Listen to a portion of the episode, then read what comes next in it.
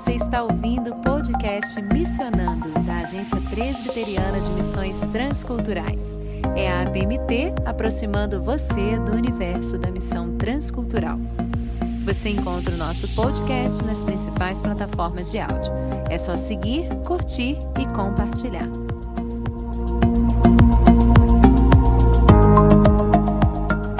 Olá, querido ouvinte do podcast Missionando. Eu sou Tabata Mori, jornalista missionária no Timor-Leste, aqui agora com você para mais um podcast da nossa série Os Menos Evangelizados do Brasil. Você sabia que até hoje os indígenas estão entre os menos evangelizados do Brasil? Agora, uma coisa que talvez você não tenha prestado atenção: eles não estão só na Amazônia.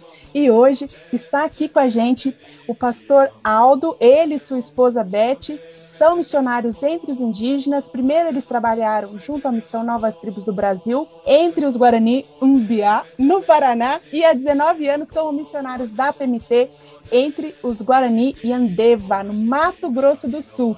Bem-vindo, pastor. Olá a todos. É um enorme prazer estar aqui conversando sobre aquilo que Deus tem colocado em nossos corações para fazer.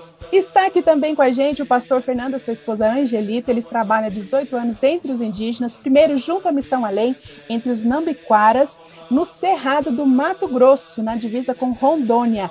Atualmente são missionários da PMT no litoral de Santa Catarina, sim, no sul tem indígena pastoreando entre os Guarani Mbiá. Também povo que o pastor Aldo já trabalhou. Então a gente vai ter uma conversa muito boa aqui. Bem-vindos, pastor Fernando e Angelita.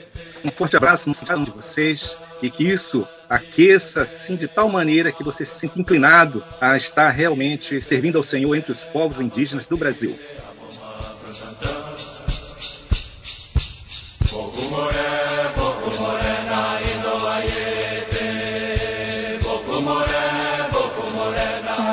Certo. E a pergunta que a gente quer trazer aqui para o querido ouvinte é, refletir: existe indígena fora da Amazônia? Sim, e não pouco. Nós temos assim a ideia de que tudo está lá para a Amazônia, mas é devido à nossa herança de colonização. E isso fez com que os povos aqui do sul do nosso Brasil sofressem um pouco mais devido à colonização e a história está cheia, está repleta de também de manifestações indígenas na nossa história do Brasil. Pastor Aldo. Sim, existe sim. O, o estado aqui do Mato Grosso do Sul é o segundo estado com maior população indígena. Só, só perde isso para o estado do Amazonas. A, a nação Guarani, é, alguns dizem que é a maior tribo do Brasil e fica fora da região amazônica. Né? A tribo Guarani ela é, ela é subdividida em Guarani Nhandeva, com a qual eu trabalho, os Guarani A, que o meu colega Fernando trabalha, e os Guarani Kaiowá, onde existe a presença da missão Kaiowá. Fora isso, ainda temos outras etnias, que nem Xokleng, Kaingang, né, nas, é, muitos são vizinhos dos Guarani é, A. Temos os Terena, né? Isso tudo nesse estado. Os Guarani eles também eles também estão bem divididos né, em vários estados, no Paraná, São Paulo, Espírito Santo e Mato Grosso do Sul. Pastor Fernando, às vezes a, a gente, quando pensa na Amazônia, a gente pensa no desafio assim, a, a distância, o difícil acesso, cercado de rios, florestas. Qual é o desafio de alcançar os indígenas no Sul. Quais são as barreiras, quais são as, os desafios específicos? Bem, eu vou te contar uma experiência pessoal. Nós trabalhamos aqui em Santa Catarina há alguns anos e nós não víamos, nós não enxergávamos indígenas em nossas cidades. Nós tivemos que ir para Mato Grosso, passar um tempo lá trabalhando na Ambiquara e ao retornarmos para cá, de repente a gente viu que a terra é cheia de indígenas. Só na região norte de Santa Catarina, na qual nós trabalhamos, há pelo menos 12 aldeias. E como falou o colega, o Aldo aí, é, Guarani se espalha por todo o sul do Brasil e sudeste. E o desafio que nós gostaríamos de apresentar para quem se sentir chamado, desafiado a trabalhar com o povo aqui, o Guarani do litoral, é que é uma cultura bem fechada em si mesma. É um povo muito difícil de você uh, conquistar e conseguir entrar no dia a dia deles e chegar no coração. Eles são muito resistentes. A sociedade majoritária, a educação, a saúde tem reconhecido isso também.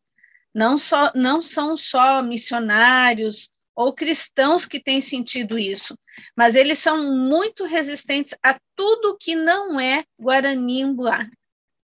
Sim, e essa resistência é que os tem preservado durante esse período. E isso é uma das dificuldades. Né? É a visão que eles possuem de mundo, isso faz com que essa resistência, essa dificuldade cresça e cada vez mais fique difícil de se penetrar. Uma das diferenças, por exemplo, entre o Nhandeva e nós aqui, do povo Guarani Umbuá, por exemplo, lá o missionário pode morar junto nas aldeias. É normal, acontece. Mas aqui eles não aceitam.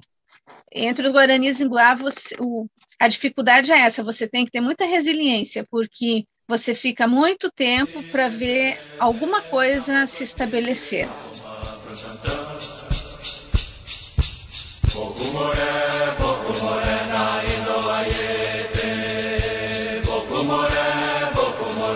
Pastor Aldo, e na sua região, Mato Grosso do Sul, Centro-Oeste, também tem a questão do difícil acesso, as dificuldades são geográficas, são culturais, são quais são os desafios para o trabalho? Bom, eu estou aqui no sul do Mato Grosso do Sul, é, bem, bem na divisa com o Paraguai e o Paraná. Então, assim, é, é bem, é bem sul essa parte do, do estado, né? Mas é, é, eu compartilho também com essa visão é, do meu irmão, né? porque os, os indígenas dessa nossa região, eles, eles não se vestem igual aqueles indígenas do Amazonas, paramentados, com, com cocares, né? quase, na, do nosso ponto de vista, quase que seminus. Não.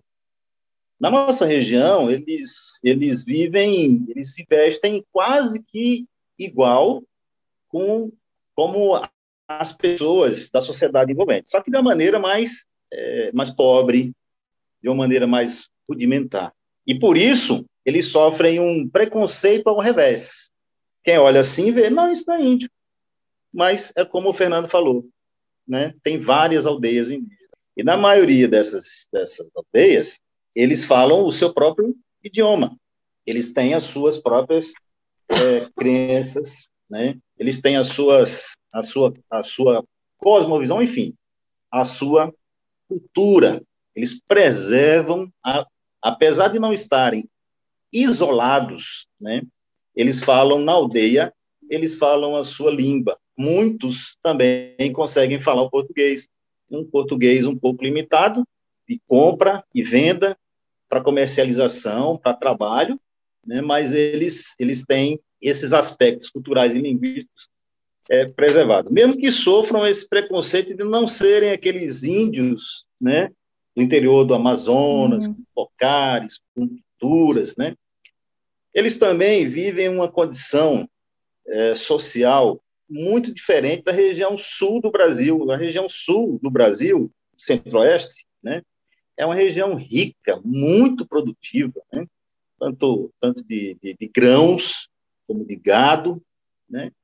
mas no interior das suas reservas é, existe, existe muita miséria, muita pobreza, não tem acesso a financiamento. Né?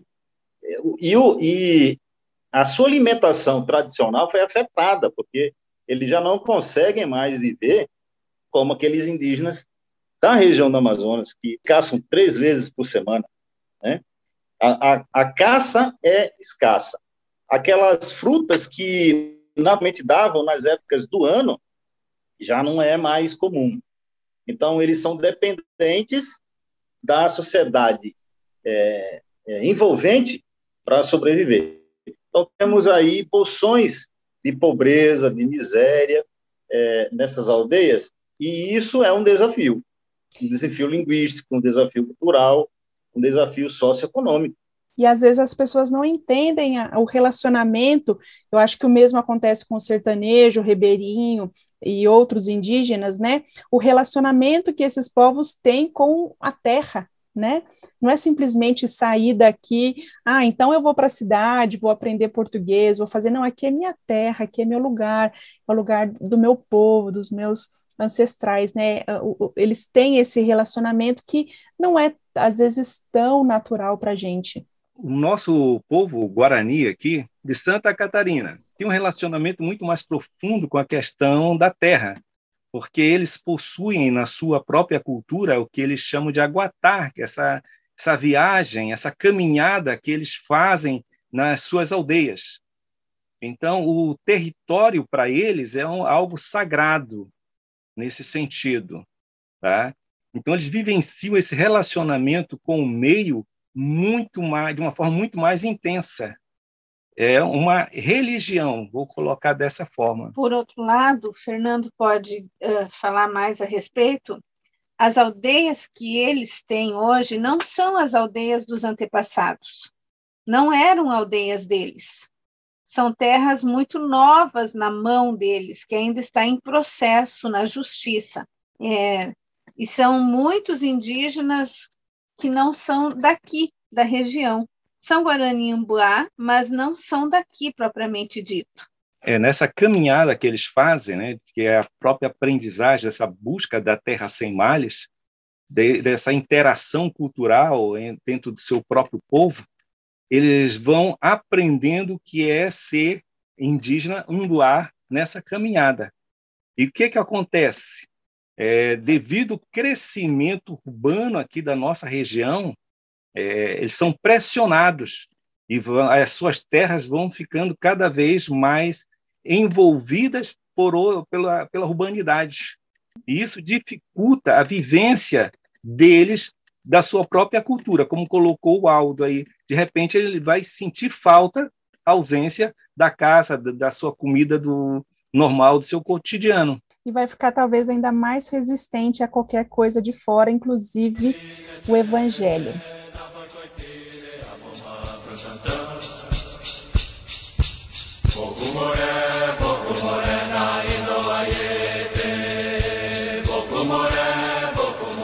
A gente Sim. pode pensar numa igreja presbiteriana que tem mais de 150 anos, com certeza uma missão indígena presbiteriana talvez de mais de 100 anos, a gente poderia dizer isso, não sei se vocês têm esse dado específico, mas depois de tanto tempo, eu acho que a missão transcultural presbiteriana é, entre os indígenas é a mais antiga, de qualquer forma, da nossa igreja, né? mesmo que não seja é. através de uma agência da Junta de Missões uh, é, estrangeiras, né? Mas ainda os povos são, os povos indígenas são o maior desafio, uh, né, entre os menos evangelizados do Brasil. Os dados apontam que são 164 etnias consideradas povos não alcançados, quer dizer, com menos de 2% de evangélicos, e 99 povos considerados não engajados, quer dizer, não tem nenhum crente, uma igreja, alguém visitando esse povo. Sim, Por quê? Aqui, aqui entre os Guaranis Umblá há espaço para muitos missionários, porque não há praticamente missionários. E entre os Nambiquara, eles pedem missionário. Eles estão sem missionário e eles pedem missionário. Inclusive, eles pedem para o Fernando voltar a morar com eles, trabalhar com eles, porque eles falam que eles estão abandonados, nunca mais foi missionário para trabalhar com eles.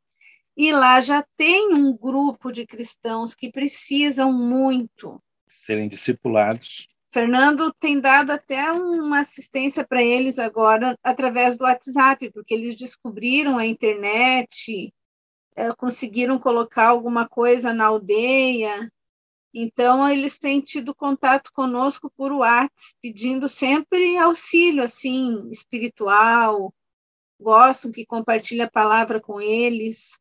Olha só. E Os, tá e os, é, os indígenas rompendo as barreiras aí, a gente tem que aproveitar isso para o bem, né? Mas, mas eles ficam muito tristes porque eles não têm missionário, eles falam, por que ninguém vem trabalhar conosco? Por que ninguém mais vem nos ajudar? Eles Essa pedem, pergunta é para você, querido ouvinte, é para você. Por que ninguém vem nos ajudar? Por que ninguém vem nos ensinar? Essa pergunta é para você, querido ouvinte. Pastor Aldo, na sua opinião, qual é o desafio? Por que ainda temos 164 etnias de povos não alcançados e 99 não engajados? É, é nós chegamos no, no patamar e invariavelmente nós temos que ter esse conhecimento prévio, né? E que nem o Fernando estava falando, né? E, é, ele, ele falou um aspecto cultural importantíssimo. O conhecimento da Terra sem mal, um paraíso mítico. Né? Então, esse conhecimento prévio vai favorecer um discipulado é, mais relevante para a realidade indígena.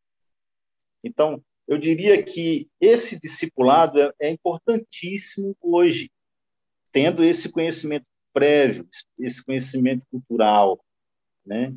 É, linguist, linguisticamente sendo relevante para aquelas pessoas. Então, é imperativo que nós, missionários, é, tenhamos esse, essa, essa consciência que o desafio é evitar o sincretismo, é fazer um, um discipulado onde o ouvinte entenda uma mensagem, a mensagem de Deus, a mensagem do amor de Deus, a mensagem de salvação, a mensagem da caminhada, do caminho que é Jesus Cristo, mas essa mensagem precisa ser relevante aos ouvidos daquelas pessoas, relevantes cultural e linguisticamente.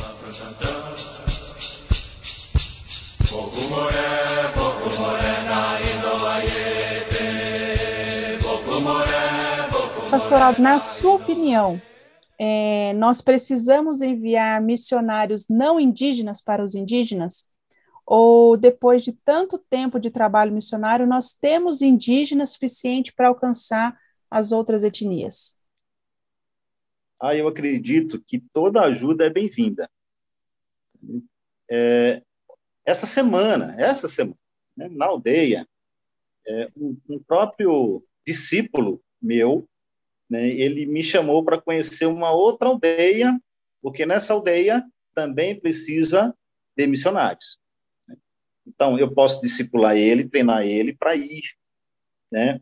Mas, né, enquanto isso, outro colega poderia ir lá. Né? E, e, existem tantas aldeias nesse nosso sudeste, centro-oeste, sem nenhuma presença missionária ainda. Né? Então, eu acho que ainda precisamos enviar é, missionários não indígenas. Precisamos investir em missionários não indígenas que capacitem os indígenas a alcançar a sua própria gente. Pastor Fernando Angelita, vocês têm histórias de indígenas alcançando outros indígenas? entre o povo nambiquara, né, vários deles receberam treinamento tá, e desenvolveram por algum tempo essa liderança, essa busca de evangelização entre eles.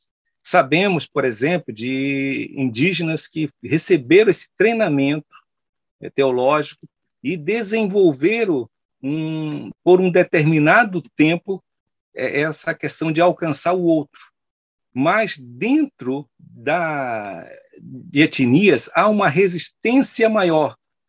Por quê? Eles veem o outro como sendo até uma espécie de traidor. Eu vou, vou forçar a situação. Tá? Alguém que não está valorizando a sua cultura. Por quê? É, o que ocorre em muitos treinamentos é que faz com que aquele indígena se torne quase que um não indígena ele acaba esquecendo das suas raízes e não sabe trabalhar a sua própria cultura. Ele deixa de lado, então ele é visto como quase que um outro dentro da sua própria cultura. Também é. porque, dependendo do povo, eles são formados por clãs e há muita concorrência entre os clãs. Sim. Então, se você envia um indígena de determinado clã, o outro clã não vai aceitar. Mas se tiver um missionário não indígena na liderança, aí eles aceitam. Há povos indígenas que aceitam o não indígena melhor do que alguém do povo deles, porque eles são divididos em vários clãs, há muita concorrência, muita política interna. Uhum. Entre o Guarani, o povo Guarani, o, o irmão Raul aí sabe disso, tem uns tiripá, né? E eles têm uma diferença entre eles e os Embuá, que são clãs diferentes. Agora, se um tiripá vai evangelizar um Embuá, é, vai encontrar maior resistência. Primeiro, há uma diferença dialetal entre eles. E quando não é evangelização, quando não é, é levando-se a palavra, parece que não há tanta resistência. Mas quando entra a questão do reino, da evangelização, aí eles percebem isso e usam essa diferença como uma resistência para a não aceitação. Um clã não uhum. aceita o outro clã ensinar, transmitir conhecimento. Fica um desafio, então, para o Ministério Indígena, que é fazer discípulos que fazem discípulos e, ao mesmo tempo, né, ensiná-los a lidar aí com essas barreiras que eles também vão encontrar, né? Que treinar o, o indígena e já treinar ele para uma missão transcultural, pensando que ele pode ir para um outro povo, né?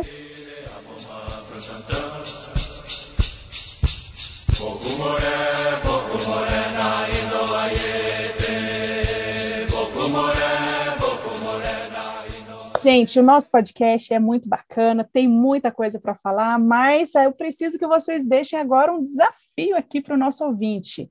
Eu quero falar com você, meu irmão, minha irmã, que tem um chamado de Deus para servir ao Senhor e, sem, e não tem ainda direcionamento sobre que área, ou que povo, aquilo que o Senhor tem te chamado de forma específica.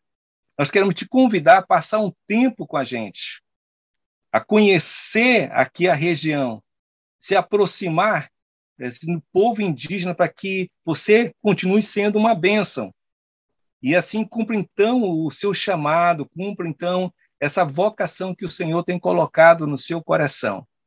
Tá bem? Uma das coisas também que eu sinto assim, uma das dificuldades é que a Igreja Nacional não vê o povo indígena não tem enxergado o povo indígena como um como sendo um reflexo do pensamento nacional, porque o povo indígena sempre foi deixado meio de lado. E a igreja, de certa forma, traz isso para dentro de si e vê o povo indígena como aqueles estereótipos, né? Ah, esse é um malandro, é um sem vergonha, isso é um bêbado, preguiçoso. esse é preguiçoso, não valoriza as coisas e esquece que é simplesmente uma cosmovisão diferente, uma visão de vida diferente, de valores diferentes, e que é tão necessitado da graça de Deus tanto quanto aquele que está na cidade que deixe então o Senhor trabalhar essas questões no seu coração e venha, venha trabalhar com o povo indígena em Boá. Tem Choclen, tem Caingangue e também tem quatro irmãozinhos chamados Chetá lá no Paraná. Vou fazer o convite até em Guarani. Eduque Jaiquahanwan Xerecorá, né? Venham conhecer a minha aldeia, né? Os, os Guarani ao longo desses anos, eles têm também é, nos alcançado, alcançado a, a minha família, pela sua generosidade, pela sua amizade sincera, eles nos abraçaram. E quando eles entendem a palavra de Deus, eu sinto uma fé muito mais genuína, sem querer julgar, né?